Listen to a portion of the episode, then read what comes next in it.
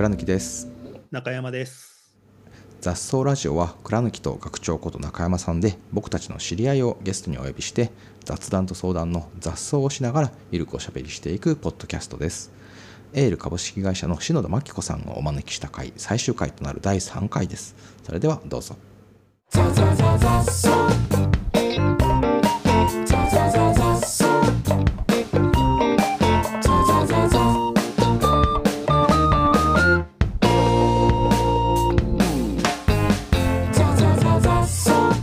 さんどういう本が好きなんですか？え？どういう本が好きなんだろう？唐突唐突ね。今の話聞いて思ったね。うんとまあ圧倒的にノンフィクションの方が読むうん。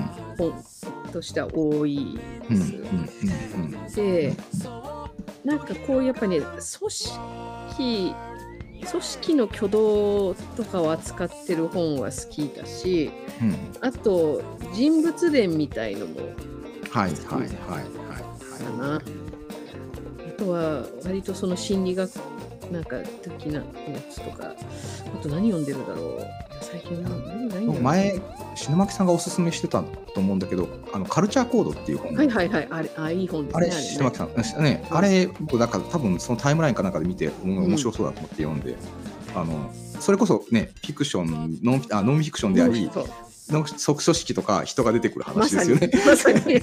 割とど真ん中の好きそうど真ん中な感じのやつですね。あれはねかつほら、うん。うん。そういううんジャンルの本ってまあまあ世の中に出回っていて、うん。でそうすると大体みんななんか Google と Pixar を事例に取るんですけど、はい。はい。あのはいカルチャーコードは結構ちゃんとね、かなり取材されてて、うん。なんかピンクパンサーだっけ窃盗団のチームワークについてとか、相当事例が面白かったですね。あい。れはうんうん。あのドイツのね、なんかちょっと学校うん。の運営とかもはいそうそうそう。出たりしましたもんね。その犯罪犯罪集団のそう。ねあれの話があったりとか。あの犯罪集団における多様性の重要さみたいな安全性について分析されててすごい面白い。そうなんですよね。そうね、そういう、本かな。どういうっていうと、なんかそういうやつが多いですかね。だから基本やっぱり自分のこうし、まあ、し仕事とかうん自分がこうそれこそ生き抜いていくうんのにぱりちょっと先達の知恵を求めてるようなところがうんうんうんうん多分動機になってるんだと思います。なんかどうやってその本見つけるのかなとああ本は思って。あの本はねえっ、とまあ人基本全部人のおすすめです。ああ、うんでおすすめ最最近本当それしかそればっかりなんうんですよね、そればっかり。で、うんおすすめしてくれる情報源が2種類あって、うん。まあ、1個は割と普通に Facebook でつながってる方で、やっぱりその、読書、なんていうの、たくさん本読んでて紹介してくれる人で、あ、この人の方向性は好きだなっていう人が何人かいるのと、うん。あとは、あの、アメリカの、まあそういう、こう、私が好きな著者うんのメルマガとか取ったり、ツイッターフォローしたりしてて、はい。そういう人たちがおすすめしてくれる本。ざっくりこの2パターン。ですね。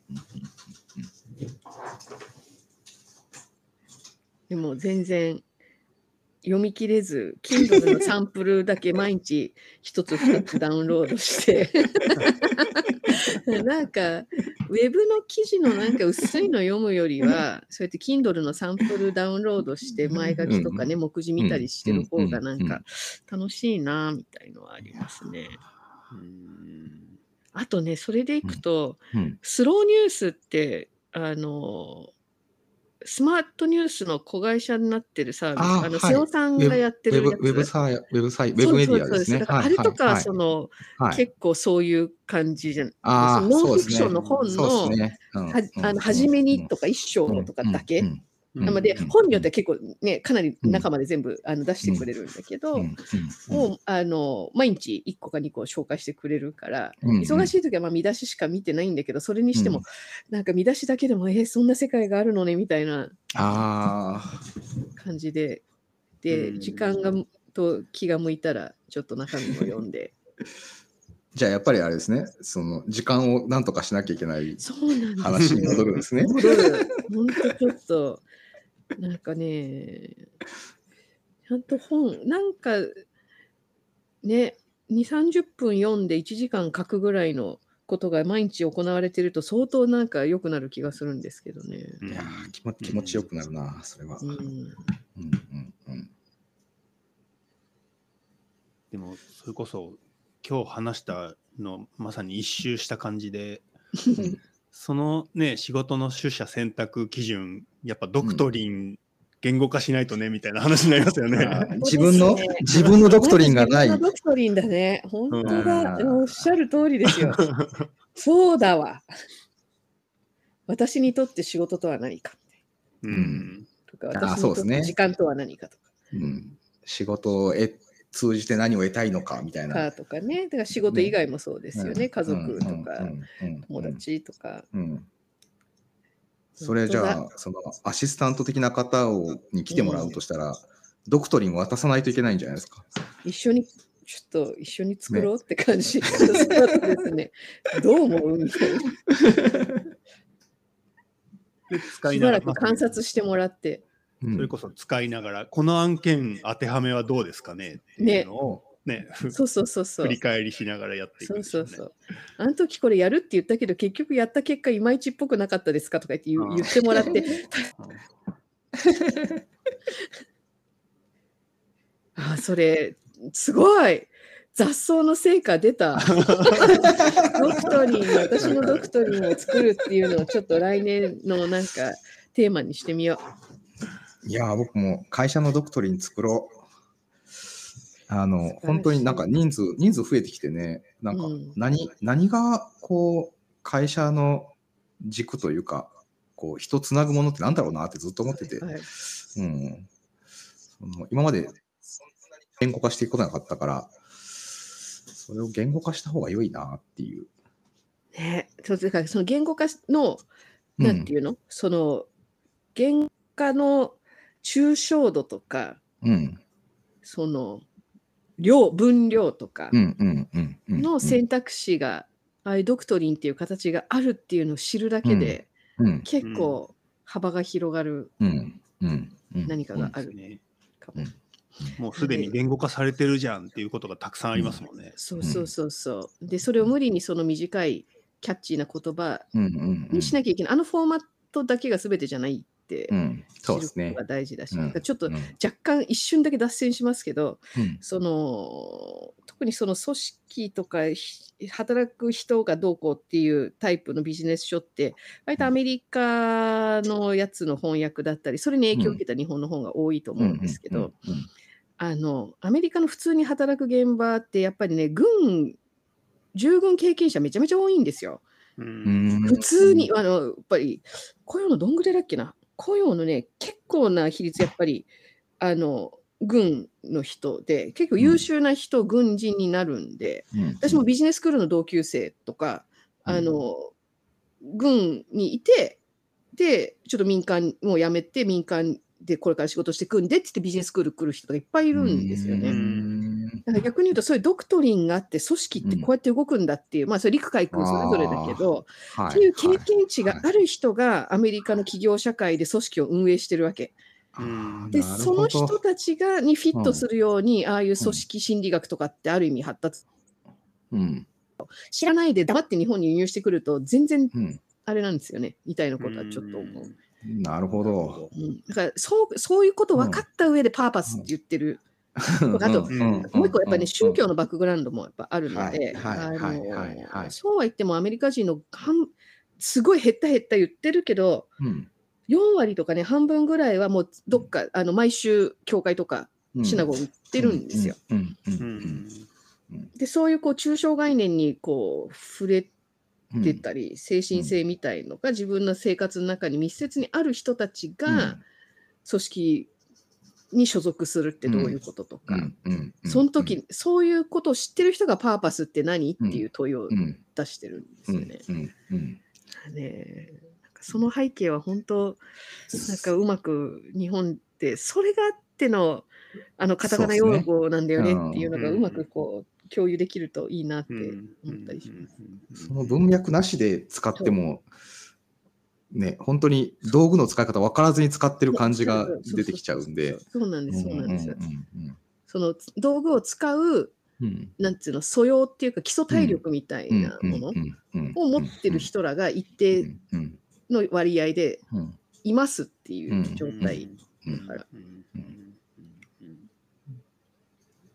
でパーパスって言ってもこう割とみんな通じるんでしょうねそこは。うん、そう、通じる。うんあの、教会で言ってるあれねっていう。うんうんうんうんうんパーパスとはみたいなところから始めなくても良い。とか、まあ、始めるにしても、うんある程度、こう、流度が揃いやすい。うんうんなるほど要するに、えー、と会社っていうのを考えるときに軍隊と教会うん、と3つの抽象度を取ればはい。共通理解が作れるみたいな感じですね。そううん。そういうこと。でう、ん。あの、とか、共通の例え、メタファーが持ちやすい。うん。うん。今、うちの会社には、あの、軍でいうとこの、これはあるけど、うん。これ足りなくないみたいな話。バイブルないよねとかはいそういうことですね。バイブル、そ、はう、ないよねとか、うん。バイブルはあるんだけど、実際その教会っていう、こう、物理的なあれが本当になくていいんだろうかとか、うん。うん。まあ、そういう議論ができる。うん確かにですいません、ちょっと脱線させちゃった。いえいえ。あの脱線 脱線大いに関係なんで。ちなみに今日の話を聞きながらというか、うん。展開をあの一緒に加わりながらびっくりしてたのが僕今日やってた作業があの、うん。漫画の「青足」の本を作ってるんですけどうん。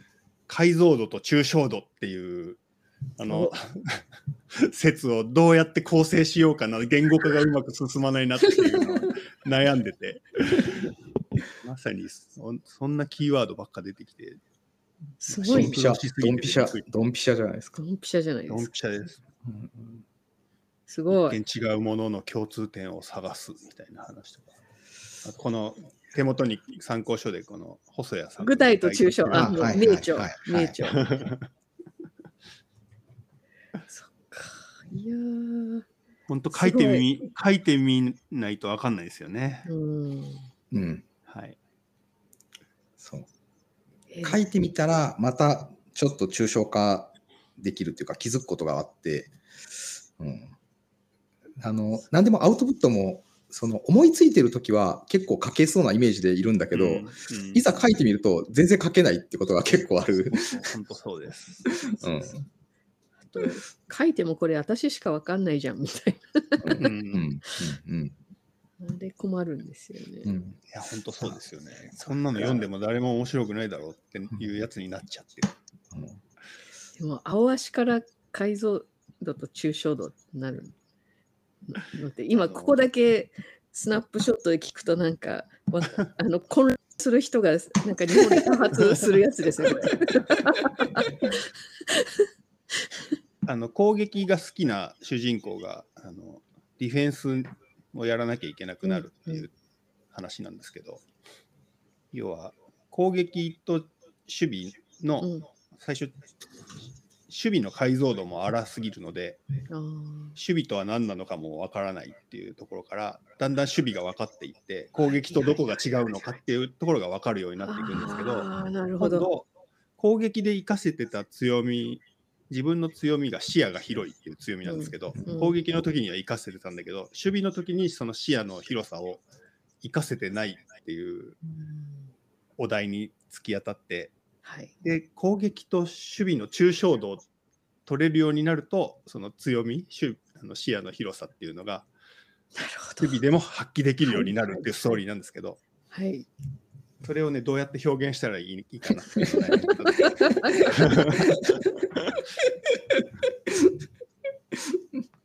いや漫画読むより今多分今の説明の方が私にはすごいスッと入ってきましたけど、だと思いますね。多分ね、まん、あの漫画でそこまで考えて読んでる人はまあいないですよ。あ、ここで抽象化かっつって。そうなんですよ。そうなんだ。あ、そうなんだ。みんなそんな風に読んでないんだ。とか言う。そのすげえなとか思いながその視点があるから本が売れるんですよ、きっと。その読み方はなかったわ。マニアックすぎる気がしています。ねなんか学長にかかると何でも抽象化して学びに持ってくるから、なんか他のものを渡しても、なんかそれなりにこう抽象化して良い話にしそうな気はするんだよ。うんそう。さっきそれこそこの具体と抽象パラパラ言ってたら、抽象化バイアスっていう言葉が出てきて、うん何でも抽象化しようとしてしまう癖のことをうん抽象化バイアスって呼ぶうんらしいです。うんうんうん抽象抽象化バイアスかかってんだ。抽象化バイアスはかかってますね。はい何何見てもちょっと共通化できないか、チームチームビルディングに応用できないかみたいな。のそれこそあの解像度が詳しいものじゃないと、うん。なんていうんですか、こう抽象度あ取れないあ、できない。上げられない。うんううんんうんうん。なので、軍隊にいましたっていう解像度とか、うん教会通ってますっていう解像度があるから、うんうん。会社のに置き換えるときに、ううん。んこういうふうに置き換えれば具体的にはうんいいのではっていうのが考えられるし、うんうん。だから、抽象思考って自分が一番詳しいものが何かっていううん。やつと、うん。これの抽象はい。をはい。取るみたいな風になりますよね。はい。はい。はい。はい。はい。はい。はい。間違いない。本当そうだ。うん、そうですね。なので僕、楽天大学のフレームワーク作るとき、うん。あの自分が一番詳しかったのって、その25歳の時点ではうん。サッカーをやってた時間が一番長かったので、うん。うん。この商売のフレームワークを採用するかどうかの判断基準は、サッカーにも言えるかっていううん。基準を使ってまして。例えば、三木谷さんがあの、うん。MBA でこういうことを習うとか言って、いいサービスとは何かって言って、うん。あの商品がいいとか品質がいいとか悪いとかではなくお客さんの期待値を超えるか超えないかがいいかどうかの基準だみたいなことを教えてくれるわけですよ。うん。うんああなるほどって思って。これサッカーで言ったらフェイントってそういうことだなって思って。フェイントって要はディフェンダーがお客さん相手の守りの人がねお客さんだとするとお客さんの期待値ってどこにあるのかなっていうのを考えて、うん。それと反対側に行けば、お客さんがこううびっく。りびっくりしてくれるわけですよね。それがあのあのサッカーでやるとあのガーンってショックを与えることになるんだけど、はいお客さんにやると喜んでくれるってうんいううん違いになるだけで、これは採用ってそういう。そういう基準でそうやってその25歳の当時の学長も逆に自分もそうやって学んでった。そうですね。だからサッカーの経験値をうんチューニングを変えてそのネットショップでやってみるうんとかっうんていうのをやると、あまあこれでもそうねこれいけるなっていう。そのなるほどね。全部経験できないですからね。うん、その自分の持ってる経験ってもう有限なので、うんそれをいかに転用して学びっていうか活かせるかって、うんその抽象化しない限りは、ね、無理。ネットショップの店長やりますっつって店長5年ぐらいやんないとやっぱり分かんないっていうよりサッカーの経験生かしたら、まあある程度早いうちからこう他のことに活かせるみたいなうんうんうん。のって、そこ抽象化だから抽象化できる人は割と新しいことに取り組みやすいっていうかいや、あのーそれ絶対あると思う。に似たようなことまあこれこれだったらここかなみたいなうん。ことにこう当てはまるって、うん。結構会社経営してるとこうもういつも違うことしか起きないんだけど、うんうん。その人間の問題ばっかりなので人間の問題は、あのな究極抽象化すると、まあ、ほぼこう、うん近いところが感しかない。ので、まあ、こうかなとかああかなみたいなことができるのそれで。こそ歴史からも学べますしね。うですね他者からも学べますしねそうそうそうそう、うん。本本読むも結構それですからね。そうでしょうん本、読んでその通りやるわけじゃなくて、うんどれだけなんか自分なりに抽象化してこう自分のものにするかとかっていうのって、抽象化できるかどうかって結構大事な能力なんだなっていう。そうですね。抽象化とまた具体に。うん。うん、あそうですね。適切に戻す、うん。うん。ここれも結構うん。問われますよね。うん。うん。そその例えここじゃないみたいな。あのビジネススクールとかで割とはあの初めの頃起きがちなあのフレームワークとか先うん。にその抽象的なやつだけ先に習っちゃうと嬉しくなっちゃって全てにそれ当てはめよう全部全部それ使う。今それじゃないみたいありますね。な。ね、あそうです。すいません。私がちょっとねあそろそろあはいはい。あのありがとうございます。時間的に締めたい感じなんですけど、いえいえもういや。十分十分すぎるぐらい。なんかめちゃめちゃ良かったですね。番組になるかどうかわかんないけど、私いえいえあの、こういう、こういう感じが僕はいいなと思っているのと、あの、特にねそうです。僕ら、僕らにとっておしゃべりの時間になったので、うんまず、はいはい。大変ありがたい時間でございました。はい、お疲れ様でした。お疲れ様でした。いやー、あのー初めての雑草ラジオ、篠巻さんの回でしたけど、どうでしたか？これ、なんか、どういう編集をするかっていうのが、あれですよね。なんか、丸まんま、こう聞いてもらった方が、最後、つながる展開になったので、そうそうそう、あのー面白かったですね、でもね、面白かったね、最初の、最初の相談っていうか、本当に雑な話をしてたら、あのー話が飛んで、全然別の話をしてるうちに、あれ、これもしかして最初の問題解決するんじゃねっていう。元に戻った。ぐるっと一周したっていう。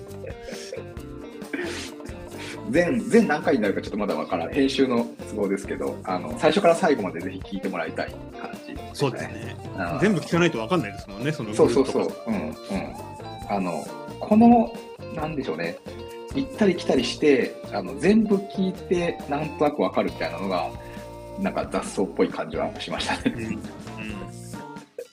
篠巻さんも雑草すごいって楽しんでくれたみたうんうんいな。うんいやよかったあのまあこのポッドキャスト自体がどんな感じで続いていくのか、まあ、僕ら自身もまだ分かってないのであの多分ねこれ何回を重ねるごとにブラッシュアップをされていくしきっと音質とかもろもろが良くなっていくはずなので、はい、この先を期待していただきたいなと手探り感をお楽しみ手探り感をね、はい、あの育つ感をプロセスエコノミーを楽しんでいただけると良いかなと思いました。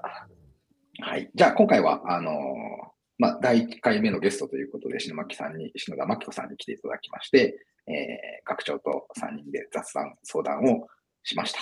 ということで、まあ、次回、あの、きっとあるはずなので、あの、楽しみにお待ちいただいて、できれば、あの、チャンネル登録、えー、ポッドキャスト等々の、えー、登録をしていただけたらありがたいです。よろしくお願いします。それでは、